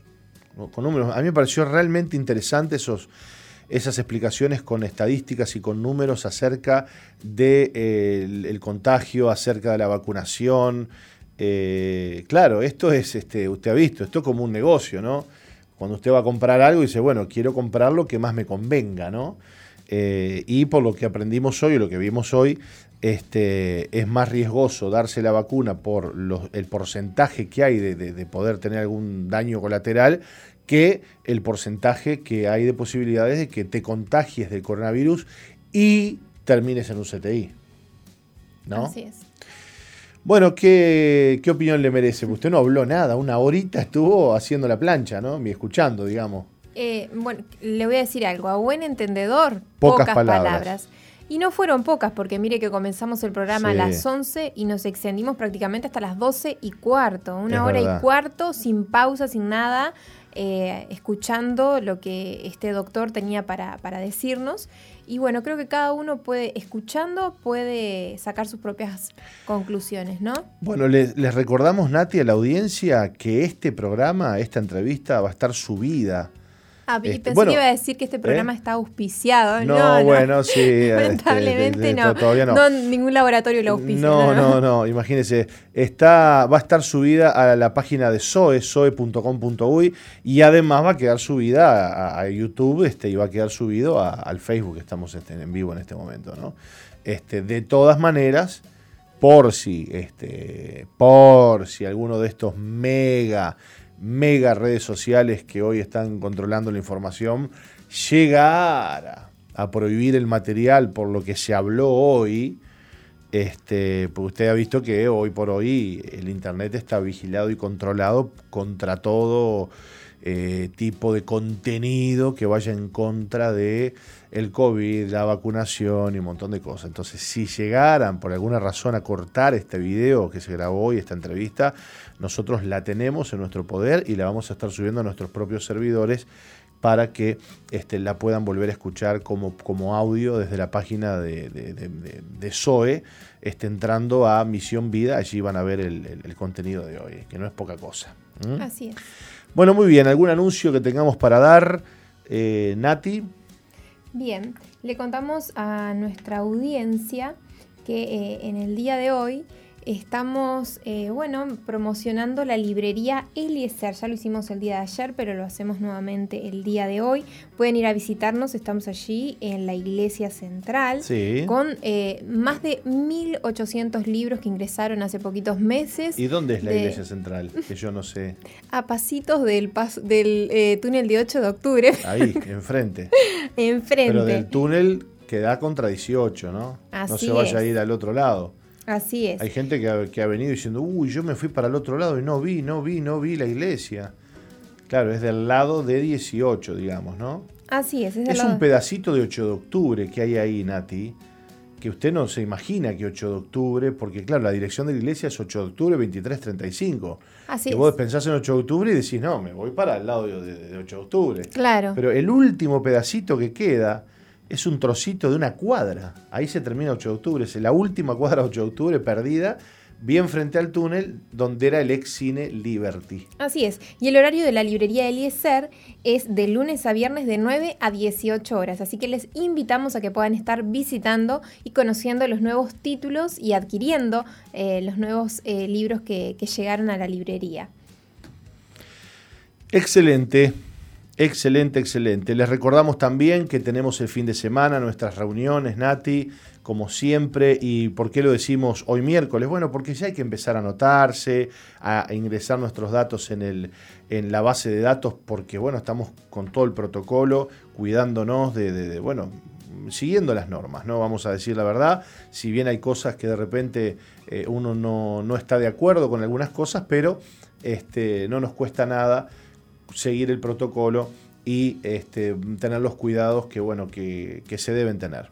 Así que, ¿cómo? También le recordamos a la audiencia que vamos a estar realizando el Congreso Virtual 2021. Eh, este 18 y 19 de marzo ya tenemos el link para compartir con nuestros oyentes. ¿Congreso de qué, perdón? El Congreso Iberoamericano por la Vida y la ah, Familia. Bueno. ¿Cuándo es que empieza? Comienza el 18 y se extiende hasta el 19. Buenísimo. Y, tenemos el link para compartir con nuestros oyentes, aquellos que estén interesados en participar en este congreso. Hoy es 17, muy bien. Mañana. comienza. ¿A qué hora, Nati? ¿Tiene la hora usted? No, sabe que la hora no la tengo aún. Pero ingresando a la página del Congreso, que es Congreso Iberoamericano por la Vida y la Familia, allí pueden encontrar información. Y si no, nos escriben al número de la radio que es 094-929-717, que les vamos a estar haciendo llegar el link de esta actividad, que es totalmente gratuita para que puedan de esta forma ingresan al link y ahí se inscriben. Buenísimo este, este congreso que, bueno, eh, se ha hecho en varios países, inclusive este se hizo Congreso Iberoamericano por la Vida y la Familia aquí en Uruguay, en Punta del Este, y que nuclea a un montón de oradores, eh, de políticos, de líderes del mundo que, eh, bueno, cuidan de la familia, de los valores, eh, y tienen, por supuesto, una perspectiva en favor a la vida, en favor a la familia, en favor a los valores. Y que a veces pensamos, Nati, que los únicos locos, eh, porque mm, no me cuesta decirlo y es así como nos tildan muchas veces, que cuidamos o, que creemos en la familia, en la vida, en los valores, somos los, cristianos y que somos un pequeño puñado de, algunos pocos que andamos ahí este, contra la corriente. Y déjeme decirles que no es así, hay gente muy encumbrada, gente de, de mucha trayectoria profesional y política, que también, también defiende la vida, defiende la familia está a favor de los valores y eh, es muy bueno saber eso y además compartir con esta gente sus experiencias, sus charlas, sus trabajos en, el Congreso Iberoamericano por la Vida y la Familia, que tiene como invitados a estos líderes y estas personalidades que eh, trabajan a diario en estos temas y que está bueno saber, aprender, escuchar las experiencias de ellos, de qué es lo que viven, de qué es lo que hacen a favor de estos temas que tanto nos importan hoy, que tanto hay que cuidar, como son la familia, la vida y los eh, valores. ¿eh? Bueno, dicho esto, entonces, yo no sé qué le parece, son las doce y media. Este, ya tuvimos una pausa, así que vamos a tener que seguir. Eh, y queremos compartir con ustedes una reflexión. En Juan 15, 14, la Biblia dice, Vosotros sois mis amigos, si hacéis lo que yo os mando. Eh, no podemos decir que amamos a Jesús y luego eh, irte a vivir como el diablo. No podemos decir que somos cristianos y seguir viviendo una vida egocéntrica, personal. No podemos decir que somos seguidores de Jesús si eh, eh, escogemos algunos versículos de nuestro interés, los sacamos de contexto e ignoramos otros. Jesús dice que somos sus amigos si lo obedecemos a Él y a sus mandamientos. Eh, algunos ateos, algunas personas que no creen, dicen que los creyentes, los cristianos, obedecen a Dios porque tienen culpa o por temor al infierno, o por obligación. Eh, y, tal, cosa, tal cosa está muy lejos de la verdad. Lo cierto es que los cristianos obedecemos a Dios o debemos obedecer a Dios por amor. Fíjate que en este pasaje de Juan 15:4 Jesús une la amistad con la obediencia. Eh, Jesús considera amigos aquellos que le obedecen, aquellos que le obedecen. Y obedecer a Dios eh, no es una cuestión caprichosa, porque cuando se trata de obedecer a Dios, se trata de obedecer a aquel que tiene los valores, que tiene los principios, que tiene lo mejor para, para mi vida y que nunca me va a pedir que haga algo que, eh, bueno, sea primero malo, primero malo, o pecaminoso, o malvado. Dice que Dios no puede ser tentado por el mal, ni Él tienta a nadie. Así que nadie puede decir que Dios lo mandó a pecar o que Dios lo mandó a hacer algo malo, porque Dios no tienta a nadie ni puede ser tentado por el mal. Pero sí Dios demanda de nosotros que le obedezcamos. Y yo creo, Nati, que vivimos en un tiempo donde eh, el tema de la obediencia a Dios se, ha visto como muy debilitado, ¿no? Porque a veces tenemos como una idea o una, una, cuestión media romántica con Dios, ¿no? Este, sí, yo te amo, Señor, y le decimos esto y le decimos aquello, pero son solo palabras, ¿no? Y, las palabras necesitan hechos. La Biblia dice que la fe sin obras está muerta, por lo tanto, no basta solo con decirle a Dios cuánto lo amo, sino que tengo que demostrárselo obedeciendo, ¿no? Fíjate que hace poquito Tuvimos unos bautismos muy lindos en Veraca este, y venimos realizando como iglesia bautismos en distintos eh, anexos del interior donde tenemos iglesia. Y el bautismo, por ejemplo, es la primer muestra de obediencia que un cristiano le da a Dios. Eh, y lo podemos em, un poco comparar con el, el, hecho de que un hombre se case con una mujer. Eh, esos hombres que le dicen a la mujer, mirá, usted, por ejemplo, Nati, que tiene novio, ¿no? Que su novio le diga, no, yo te amo, este, vivamos así, ¿para qué nos vamos a casar? Imagínate, ¿no? No va a pasar eso, por supuesto. Usted, de hecho, ya está planeando su boda. Pero este, la mujer, por más moderna que sea, qué sé yo, por más, este, eh, bueno, digo como es, moderna, si esa es la palabra, este, en el fondo, en el fondo, eh, el hecho de que él no se quiera casar, el hecho de que él no quiera un compromiso con ella, y la deja con esa dudita, ¿no? ¿Será que este realmente me, me ama? Y si dice que me ama tanto como dice que me ama tanto, ¿por qué no se casa conmigo, no? Y, yo creo que Jesús habla un poco de esto. Dice, miren, ustedes son mis amigos realmente, realmente, si me obedecen. No me digas, soy tu amigo, te amo, Jesús, qué lindo, qué hermoso que sos, te adoro, te adoro, te adoro, y cuando este, tenés oportunidad eh, no me obedeces, haces lo que vos querés, vas para donde vos se te antoja, terminás diciendo y haciendo lo que vos querés. Por lo tanto, la obediencia es una demostración de amor para Dios. Es una demostración de que realmente Jesús es valioso en nuestra vida. Y, el bautismo, como habíamos dicho, es ese primer acto de obediencia en donde el que dice creer en Jesucristo y bueno, va a los bifes, pone, pone la carne sobre el asador. Dice, Señor, yo digo que te creo, que te amo, y aquí te lo estoy demostrando, me vengo a bautizar. ¿Y qué está haciendo ese que se bautiza? Y está obedeciendo. Está dando un paso de obediencia eh, para Dios. Amén. Así es. Pero no lo hace por culpa, no lo hace por temor y no lo hace por obligación.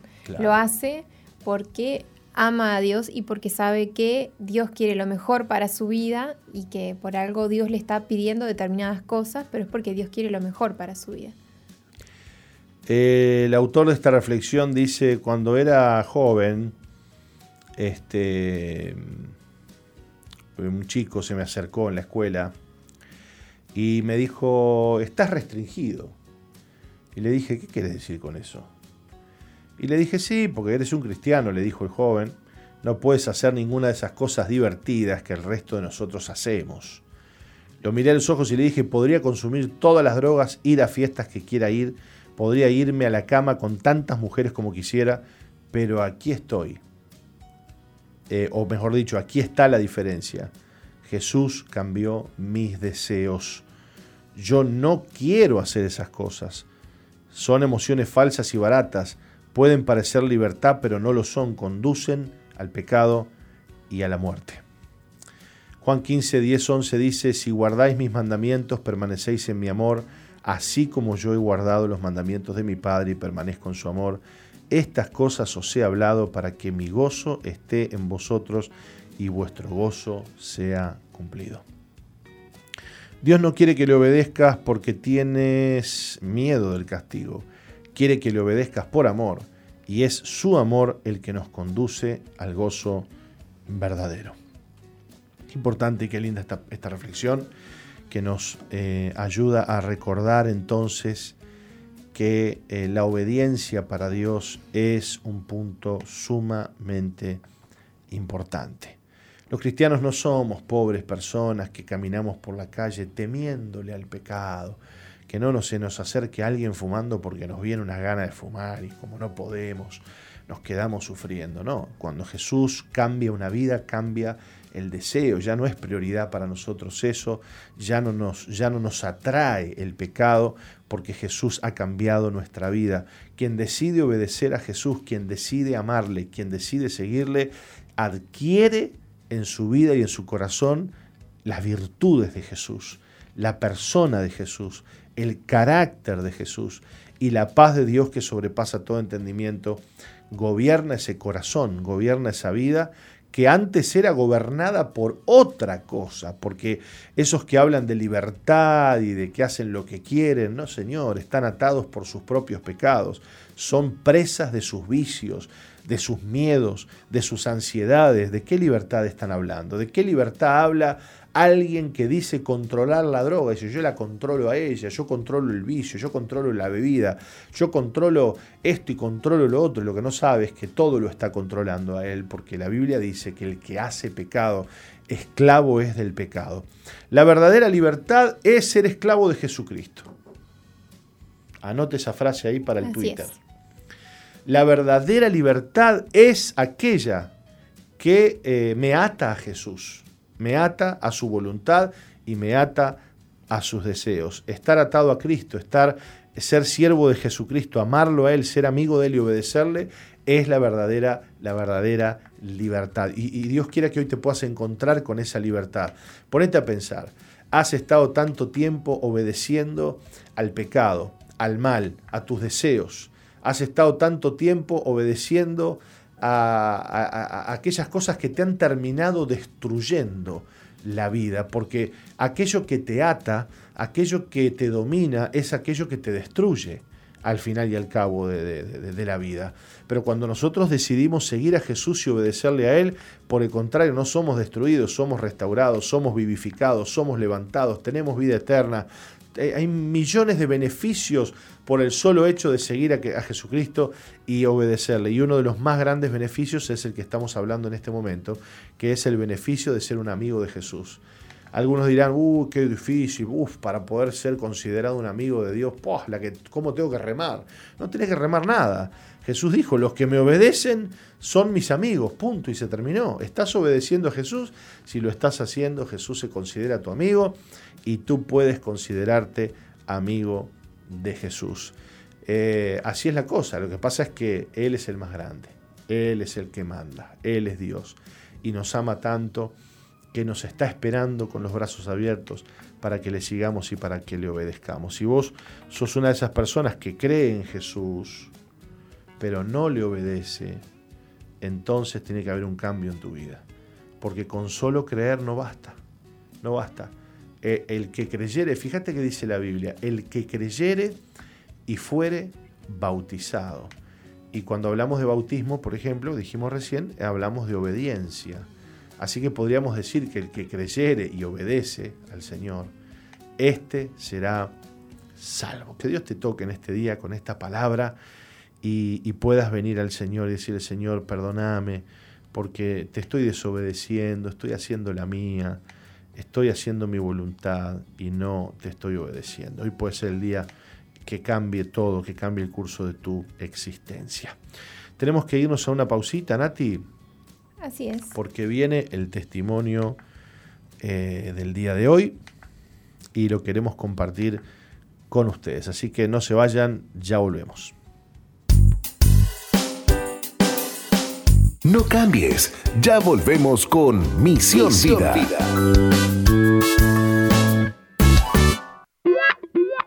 Sigue al apóstol Jorge Márquez en su fanpage en Facebook, Jorge Márquez.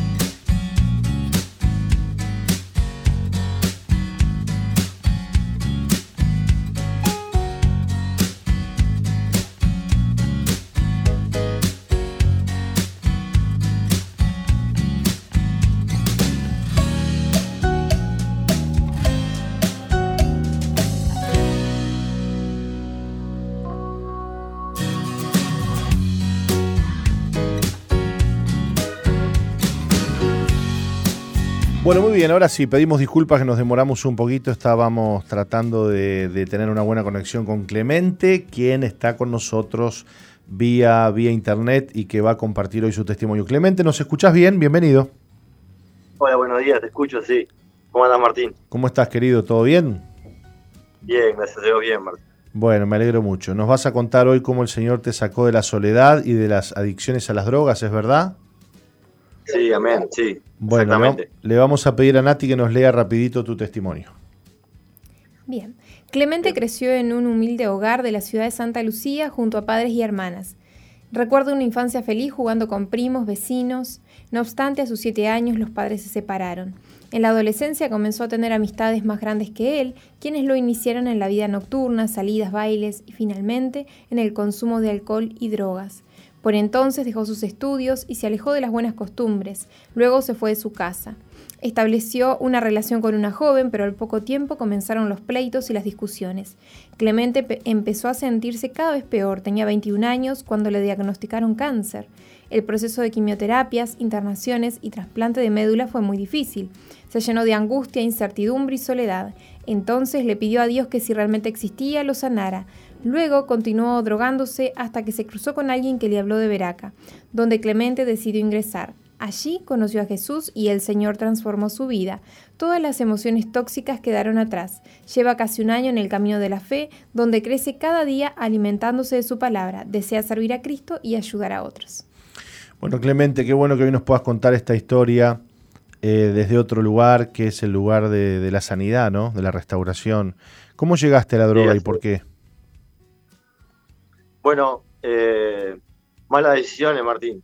Eh, a los 16 años eh, consumí marihuana por primera vez, me junté con gente que no me edificaba en mi vida, gente que no, que no tenía un buen camino y una cosa me llevó a la otra.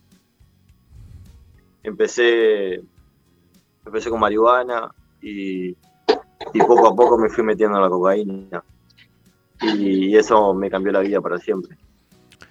¿Cuán adicto eras? ¿Qué, ¿Cuánto consumías? y con, marihuana consumía todos los días. Y, la cocaína llegó un momento de consumir una vez por semana a consumirla diariamente. Ya no tenía control. Wow. ¿Cómo hacías para conseguir la droga? No, mirá, llegó un punto de que podía pagarla, eh, trabajaba, eh, pero llegó el punto de que ya no trabajaba, eh, tenía que siempre andar pidiéndole a alguien o, o, intentando vender algo de lo que tenía para poder hacerlo. Y eso me llevó a, a ver dinero, a, a estar mal con las personas que me rodeaban y, y, y algo que no podía sostenerlo. Llegué a hacer un montón de cosas por la droga. ¿Qué llegaste a hacer? ¿Qué es lo peor que hiciste por drogarte? Eh, ¿Qué fue lo peor? Yo creo que fue mentir, engañar, eh, sobornar gente, e intentar eh, hacer lo que sea, lastimar a, lastimar a los demás, a la gente que me rodeaba principalmente. Eso fue lo peor que yo hice. ¿Estás arrepentido hoy de todo eso? Sí, totalmente, Martín, totalmente, totalmente. Fueron cosas que, que fui haciendo y que, que sí, realmente estoy arrepentido porque yo no era así. La droga me dominó, me fui, fui esclavo de ella mucho tiempo. Era lo único que mis días era droga y mi, mis noches eran droga y mis pensamientos eran droga. Qué fuerte, ¿no? ¿Y te, imaginaste alguna vez eh, encontrarte con Jesús como, como lo hiciste? ¿Qué pensabas de Dios? No, para nada, Martín. Eh, a mí mucha gente me hablaba de, Dios y no y yo realmente no, no creía, realmente no, no lo creía. Y un día yo me acuerdo que mi tía me hablaba mucho de Dios y yo le decía, no tía, no, me hables más porque yo no, yo no creo, yo no, no entiendo nada. Y llegó un punto de, de mi enfermedad cuando yo, yo tuve cáncer dos veces eh, estaba en la sala de ese hospital después del trasplante, re mal por la quimioterapia, mi vida ya no tenía sentido. Y le pedí a Dios que si realmente, realmente Él existía, que me sanara. Y hoy, después de casi, casi dos años que del autotrasplante, yo creo que Él me sanó. Wow. Qué, fiel que es Dios, ¿no? A pesar de, lo que uno, de los pecados que uno ha cometido, cuando clamamos a Él, Dios responde, ¿no? Sí, sin duda, sin duda, sin duda. Él está ahí. Eh, en la palabra dice buscarlo, buscar y que Él está, él, está ahí, Él está ahí totalmente. La oración tiene poder.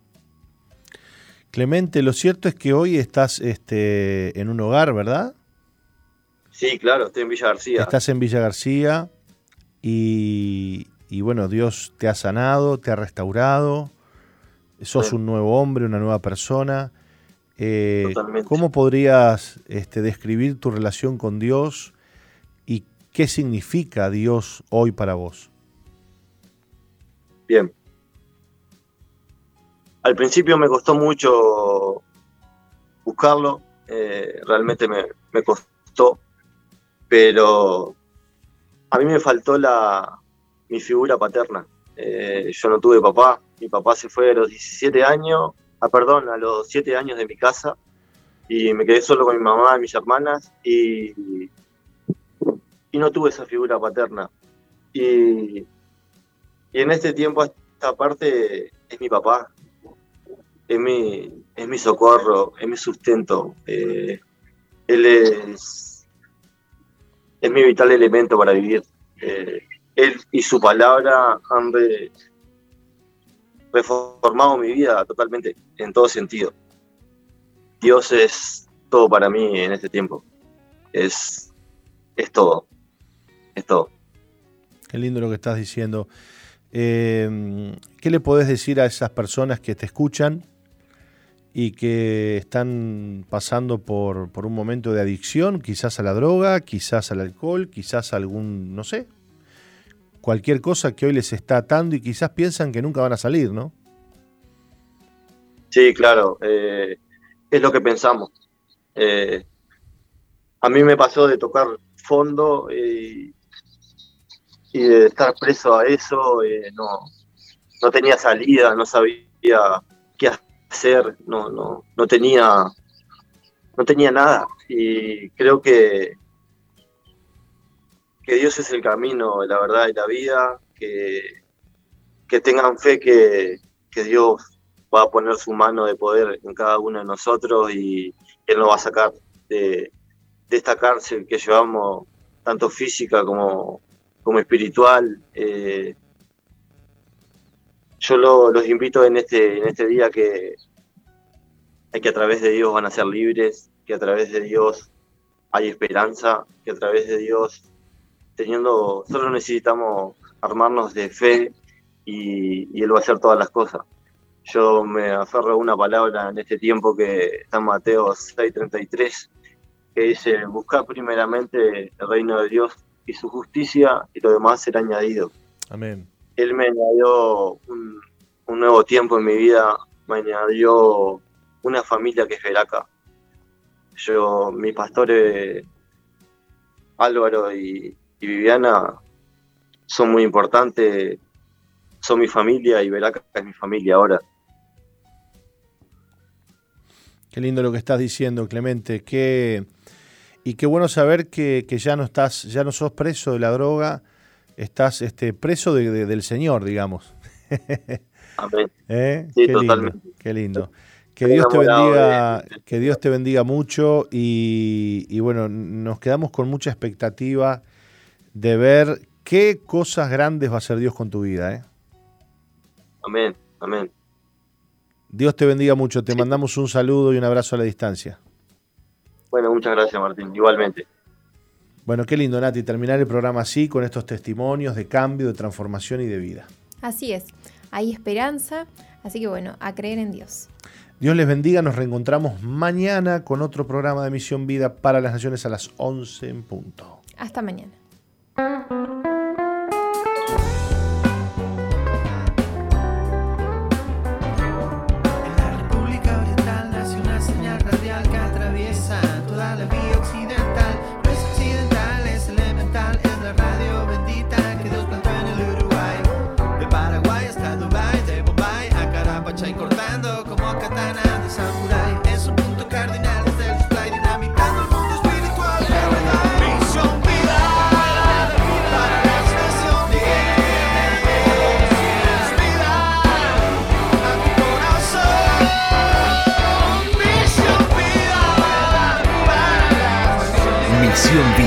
La iglesia que Dios plantó en Uruguay para que juntos alcancemos lo imposible, presentó su programa exclusivo que conduce el apóstol Jorge Márquez.